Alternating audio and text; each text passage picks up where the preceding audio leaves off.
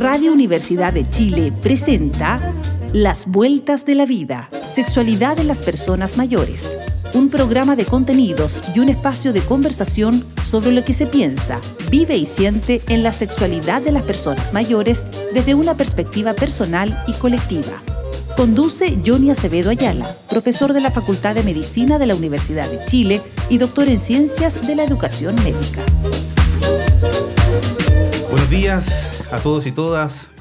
Apreciados auditores y auditoras, les saludamos muy cordialmente, esperando que se encuentren muy bien. Les saluda Johnny Acevedo Ayala, profesor asociado de la Facultad de Medicina de la Universidad de Chile, doctor en Ciencias de la Educación Médica. Damos inicio a su programa Las Vueltas de la Vida, con el ciclo dirigido a la sexualidad de las personas mayores, un espacio para pensar y conversar con perspectiva de derechos, calidad de vida y equidad social. El programa de hoy, martes 17 de octubre del presente año, está dirigido a un tema muy particular.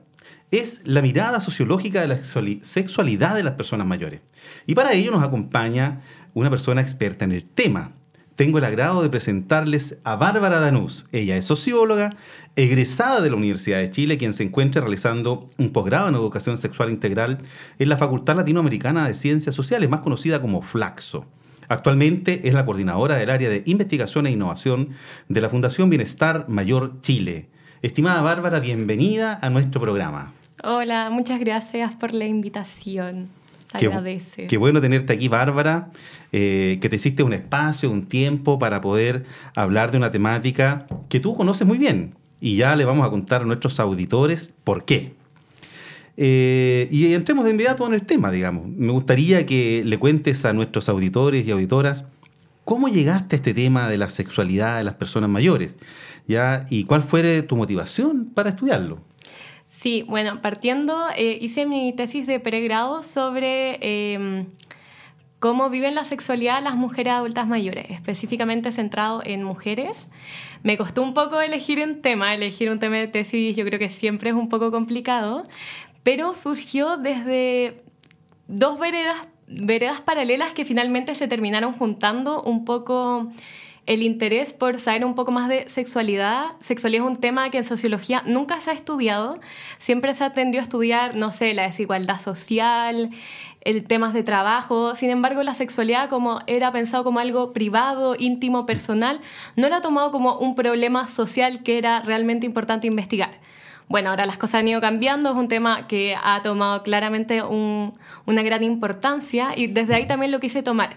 Además de esta vereda personal que para mí, yo creo que siempre tuve muchas preguntas en torno al tema, desde la mala educación sexual que... Mm, que recibimos en general desde, desde niños. Entonces ahí viene un poco las ganas de querer estudiarlo. Sin embargo, paralelamente muchas ganas de querer conocer la historia quizás como de mi abuela. Solo tuve una abuela y mm, un poco las ganas de vincularme a esa generación. Mi abuela de repente era un poco reservada, entonces como para querer conocer un poco más dije, sería buena idea hacer como que mi sujeto de estudio sean personas mayores. Ah, entonces ahí surgió el match, entonces dije, ¿cómo mejor conocer la historia un poco de esa generación desde este tema que me interesa? Y ahí salió el querer estudiar la sexualidad en mujeres mayores. Mira qué interesante. Oye, ¿y abuela que estaba eh, con, su, con tu abuelo todavía eh, en pareja o ya, o ya estaba...? No, la conocí viuda. Entonces ah, fue la única mujer que conocí eh, como de esa generación. Lo único que me vinculaba a esa generación. Y al ser un poco reservada en ciertos temas, sentía que me faltaban cosas por conocer. Entonces hay un poco las ganas de querer hacer este estudio. Mira, o sea, era un, era un cúmulo de afecto con la abuela, pero, pero con temas eh, que eran como medios tabús, ¿no? Sí, como un poco conocer todos estos temas tabús que, que han existido. Oye, y me imagino que previo a la definición entonces de, de, esta línea de estudio tuya, tuviste que un poco sondear a tu abuela, empezar a abrir alguna temática. ¿Cómo te fue por ahí? es interesante porque yo entrevisté a mi abuela mm. para esta tesis. Finalmente mi abuela quiso participar, entonces fue muy bonito porque también me vinculé en ella pudiendo conocerla desde este espacio privado, una entrevista que que es anónima también, que no, no se le ha comentado a mi familia. Mm. Entonces se volvió bien interesante también como este vínculo que fuimos creando con mi abuela. Claro, interesante porque en definitiva desde una línea investigativa tú abres abres una, ventana o tomas una hebra, como pudiéramos decir, empiezas a avanzar, avanzar, eh, y me imagino que te fuiste encontrando con un mundo impresionante donde hay historias de todo tipo, eh, y, y bueno, terminaste con la experiencia que tienes ahora y con el conocimiento que has ido adquiriendo, ¿cómo miras hacia atrás esas primeras conversaciones que tuviste con ella? Yo creo que es muy interesante el hecho de que tenía un poco esta idea de, que todo medio tabú, no hablar tanto de, ciertos hartos temas del pasado de mi abuela que yo creo que hartas personas de esa generación les cuesta un poco abordar. Sin embargo, después de ya haber hecho la entrevista, mi tesis, yo creo que tuve un mejor manejo también para adentrarme en estos temas con esta población. Sí, en mi tesis entrevisté a 10 mujeres adultas mayores sobre 75 años, entonces al final ya la forma en que hablo la temática se volvió mucho más cercana, no como algo tabú. Yo creo que al principio, las primeras entrevistas quizás no me salieron tan bien, como un poco yo no quizás diciendo alguna palabra para no poder incomodar a la persona, pero después ya entendí que no tiene, como que hasta yo misma generaba ese tabú de, no sé, yo no decía quizás las palabras al tiro, masturbación, sexo, sexualidad, esperaba que ellas la dijeran, pero claramente yo estaba generando lo mismo, como mostrando que era un tabú un poco el tema con las personas mayores. Correcto. Oye, Bárbara, una, una pregunta que, que, me asalta. Eh, a ti como mujer, digamos, ¿te sirvió esta exploración en este grupo en particular, pero respecto de tu mirada propia de la sexualidad? Totalmente. Yo siento que fue como muy sanador y muy reconstructivo y enriquecedor haber hecho esta tesis ya que me ayudó un poco a conocerme, como también a conocer dónde vengo, a dónde conocer los mitos y la educación que hemos tenido. Me acuerdo de, yo le comentaba, no sé, a mis compañeros, a mis amigos sobre mi tesis y uno se da cuenta que hay muchas cosas que uno conoce, pero no sabe de dónde vienen o el significado que tenía. Por ejemplo, el tema de la luna de miel. Para mí la luna de miel es las vacaciones después de casarse. claro. Pero claro, como que venía con toda esta historia de que es la primera vez que existe como esta vinculación sexual. Entonces ahí uno, uno se empieza a conocer y uno empieza a saber de dónde vienen las cosas también. Mm, mm. Y le va dando otra significancia, claro. Eh, tanto la simbólica como la real, digamos, y que, que, se suma en un todo bien interesante. Sí. Mira, bueno, eh, bonita, la, bonita tu historia, digamos, de cómo te aproximas a la, a la temática, eh, que me imagino fue un, un, motivador interesante. Y la pregunta eh, que te hago es, ¿cuáles siguieron siendo los motivadores para tú seguir en esta línea? Porque uno, muchos estudiantes de pregrado, también los de posgrado, eh, van por una investigación que es una exigencia evidentemente académica, pero sin embargo es algo que ahí quedó y que nunca más, pero sin embargo tú sigues con, con una línea de trabajo y de exploración y de investigación. Eh, ¿Cuáles fueron los siguientes motivadores? Hoy son hartos igual, siento que mm, que existe una deuda tan grande sobre esta temática que creo que que si nadie se está haciendo cargo, yo me voy a poner las pilas, como en el tema de la sexualidad en general, siento que existe tanto desconocimiento en mi generación, tantas dudas, tantas preguntas, que no existe tanto la, lugares seguros donde hacérselas, que hasta cierto punto me ha gustado quizás incentivar poder generar esos espacios para hablar de la temática. Eh, el tema de la sexualidad me compete mucho, eh, tanto personalmente como sentir que es un tema público y que hay que hacerse cargo en todas las generaciones, no solo la mía como mujer joven de 24 años, sino que también como la de las personas mayores. Entonces un poco el, poder hacer frente, dar una respuesta y, y seguir estudiando y trabajando este tema.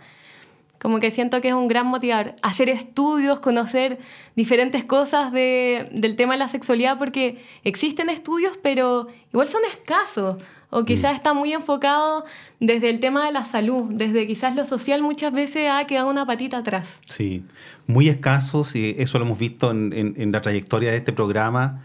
Eh, desde distintas perspectivas de, los diferentes invitados e invitadas que hemos tenido.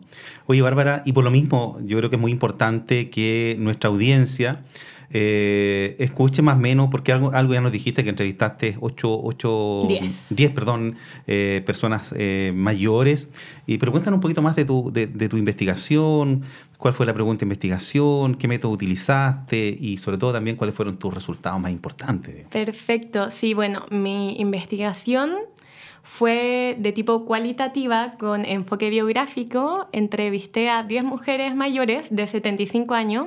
Fue un poco difícil de definir cómo qué edades iba a entrevistar porque mm. hablamos de personas mayores y son más de 40 años de repente. Entonces desde dónde uno lo toma, entrevistar a alguien que tiene 60 años con alguien que está en, tiene 90 años es... ¿Dónde, hago, ¿Dónde hago el corte? ¿Dónde hago la diferencia? ¿Dónde digo ya cuál es, cuándo se marca una generación, cuándo la otra y por qué? ¿Por qué 72 y no, no 73? Mm. Entonces igual me, me costó harto, pero al final un poco... Eh, marqué el hito en el tema de eh, la pastilla anticonceptiva, como este hito que un poco remueve la revolución sexual de las mujeres, un poco de decidir sobre eh, su propia fertilidad, que antes no se podía, no estaba en sus manos. Entonces, un poco, e, ese año fue un poco el, eh, lo que marqué para definir la generación que eran personas que cuando llegaron a su edad fértil no tenían la posibilidad de controlar su, el, control de la fertilidad, digamos. Claro. Eh, bueno, y encontré varios resultados. Mi pregunta de investigación fue cómo viven la sexualidad las mujeres eh, adultas mayores y puedo decir que la viven de una manera muy heterogénea. Es muy difícil poder como encajar en un solo grupo la forma en que viven la sexualidad, porque depende tanto de su historia personal, eh, su contexto sociocultural, los significados que le ponen a la sexualidad, mucho más que la propia fisiología del cuerpo. Como que ha existido esa idea como, ah, no, el cuerpo en este periodo de la vida pasa tanto, tanto, entonces las personas mayores viven la sexualidad de esta forma. Y no, no pasa eso. Entonces eso es bien interesante el tenerlo claro.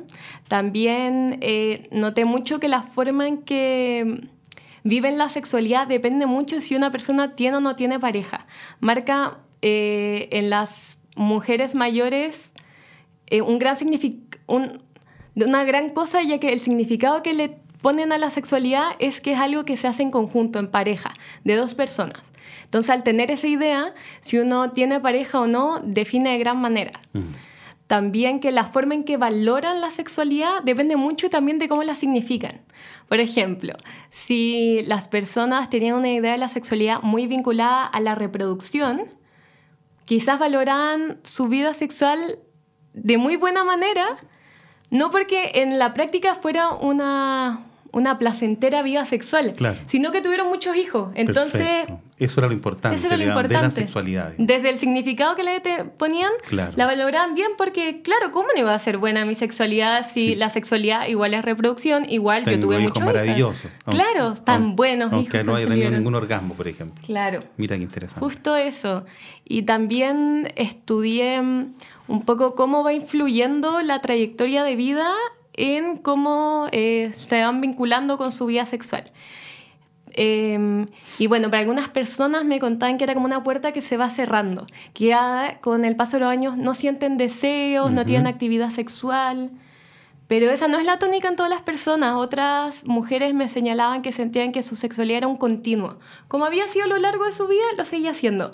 Con algunos cambios, claramente, menos frecuencia quizás, pero había seguido la misma línea. Perfecto. En cambio, otras me decían que había sido un cambio eh, como que una puerta que se había abierto nuevamente. Mira.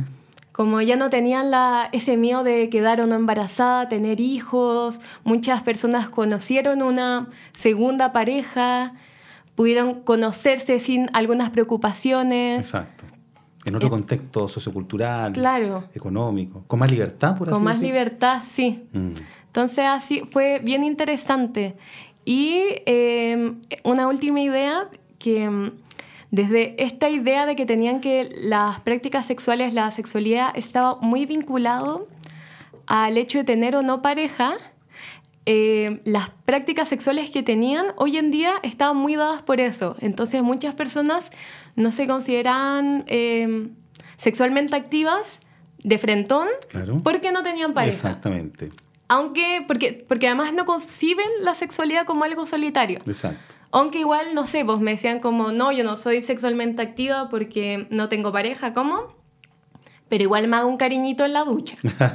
Entonces igual uno se da cuenta que depende de, de la concepción que tengan un poco. Exactamente, el autorotismo Claro. y, y todo eso. Y muchas veces también la falta de acceso al conocimiento, se quedaron con una educación muy, muy plana eh, y, y el, el conocimiento y la vida va evolucionando y se han encontrado con cosas distintas, digamos. Y como preguntarse como de, de dónde aprendieron esas cosas. Exacto. Muchas también me señalaban que lo- las primeras cosas que supieron fue en su noche de bodas, como no, no venían con conocimiento, nadie les enseñó muchas cosas. La, la primera vez que les llegó la menstruación, ahí recién sabían lo que significaba. Entonces, Exacto. Como para muchas significa que cuando se acaba esa menstruación, se acabó la actividad Claro. sexual, digamos, de acuerdo a- al, al- al patrón educativo o sociocultural que le traspasaron, digamos. Sí. Y siguen convencidas eh, eh, que eso es así. Nos hemos encontrado distintos actores que estamos siguiendo esta línea con eso todavía metido como un mito, como un tabú a nivel social. Sí. Son cosas que cuesta explicarse. ¿ah? sí. Oye, Bárbara, y tú me comentaste previo al programa que también te sirvió mucho para tu tesis eh, un libro que también es de mi autoría, y a mí me sorprendió, digamos, eh, que se llama La sexualidad eh, del adulto mayor, que escribimos con, con otra eh, doctora, sexóloga y experta, estuvo en el programa, la doctora Constanza Bartolucci.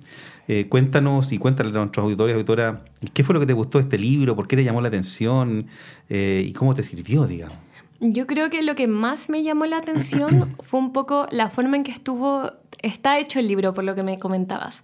Un poco que había eh, dudas de una temática de las personas mayores y que fueron a, a saber cuáles eran esas dudas y desde esas dudas hacerse cargo de esa problemática, que era un poco el tema de todas las dudas que existen sobre la sexualidad y ahí dar una respuesta. Creo que eso es sumamente enriquecedor, porque tendemos muchas veces desde afuera, desde lo externo, no sé, un académico, un doctor, va y dice, ah, esto las personas mayores tienen que, que saberlo.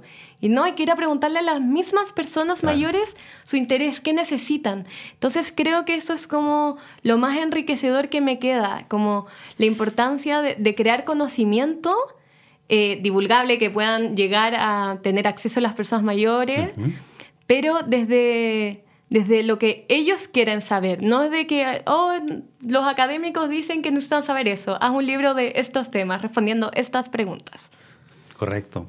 Sí, un libro muy interesante, la verdad, eh, le tenemos mucho cariño eh, en particular, porque nace, como muy bien dices tú, de ellas, de una inquietud que surge de, de las personas mayores, hombres y mujeres, trabajando con ellos en el territorio y, y con estudiantes de pregrado. Entonces surge así, que fue tomando cuerpo y, y, claro, generó hasta el día de hoy un gran impacto mediático porque ha servido mucho. Mm, Sí, y qué interesante que sea eso como intergeneracional, como estudiantes, Sí. personas mayores. Sí.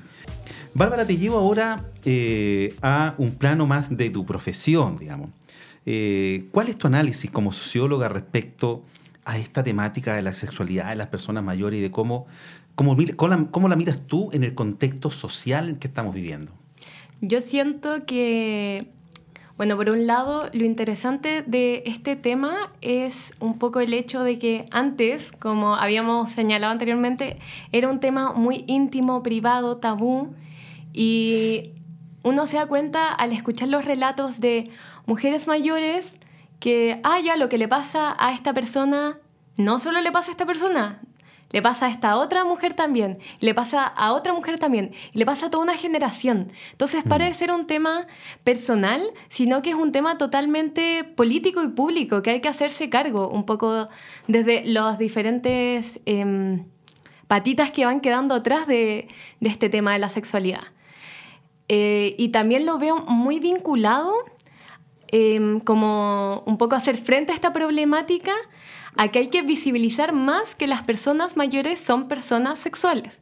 Y por eso es importante, por ejemplo, en la televisión, en las películas, en las teleseries, mostrar que son eh, personas con un desarrollo de personaje mucho mayor que ser el abuelo o la abuela. Como, no sé, la teleserie esta de... mm, esta que dieron hace poco en Mega, em, La Ley de Baltasar, ¿Ya?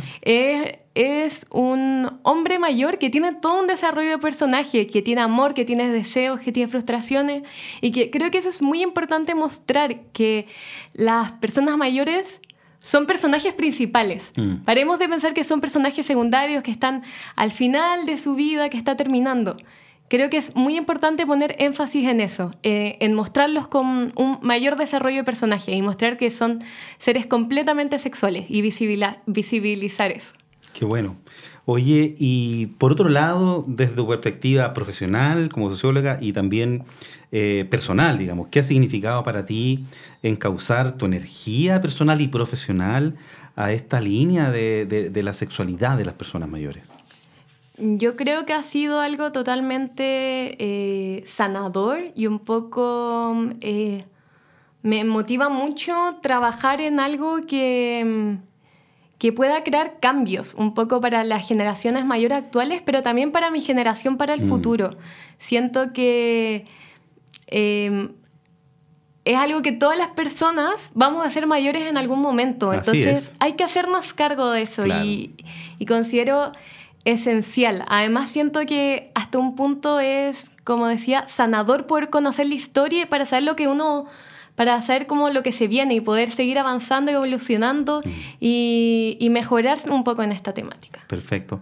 Claro, porque si uno lo mira desde el punto de vista eh, promocional, por ejemplo, de, la salud, o sea, tener, un, tener estilos de vida eh, o patrones de sexualidad saludable, desde niño, joven, adulto, significa que vas a tener como adulto mayor patrones de sexualidad saludable, digamos.